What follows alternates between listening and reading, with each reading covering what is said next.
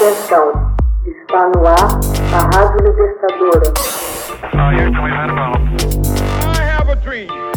Assim sendo, declaro vaga a presidência da República.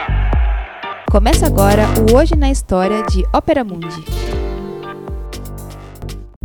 Hoje na História, 14 de março de 1978, Israel invade o sul do Líbano para atacar tropas palestinas.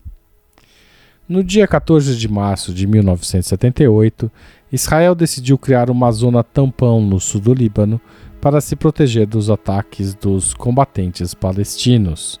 A operação levou o nome de Litani, porque Tel Aviv queria ocupar e controlar as terras que se situavam ao sul do rio e fazer dela uma zona de segurança.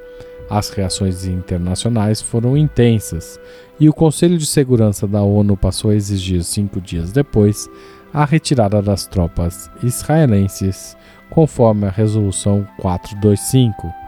O exército de Israel somente se retiraria da região em junho para dar lugar aos capacetes azuis das Nações Unidas. Esta foi a primeira ofensiva de grande envergadura levada a cabo pelas Forças Armadas de Israel durante a Guerra Civil Libanesa. As tropas israelenses invadiram o sul do Líbano, chegando até as margens do rio Litani, com o objetivo de liquidar as bases da OLP, Organização de Libertação da Palestina, que ficavam no país.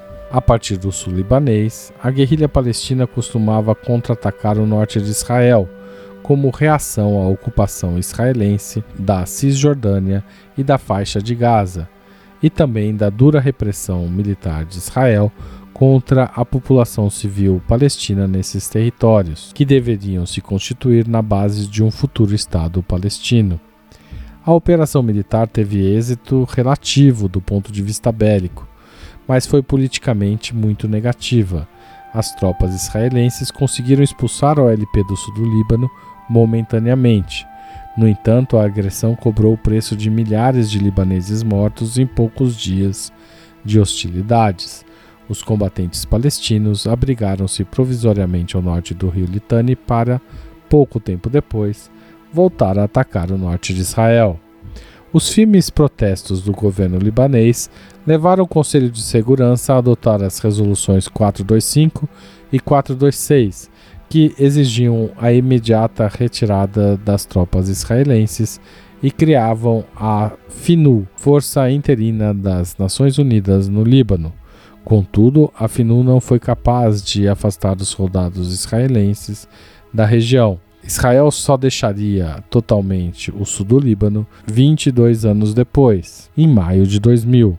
Antes do recuo tático de 15 de junho de 1978, os israelenses puseram em seu lugar uma milícia libanesa aliada, o Exército do Líbano Livre e as Falanges, responsáveis diretos pelo massacre de Sabra e Shatila, agindo sob o beneplácito do general Ariel Sharon.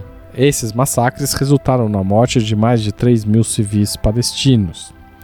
As falanges exigiram também de seus aliados em Beirute o assassinato de Antoine Frangier, líder de uma milícia maronita pró-síria amarada e filho do ex-presidente libanês Soleimani Frangier, na cidade de Sgota, no norte das montanhas do Líbano. Além de matarem Antoine, Tony, como também era chamado, os falangistas estupraram e degolaram sua esposa.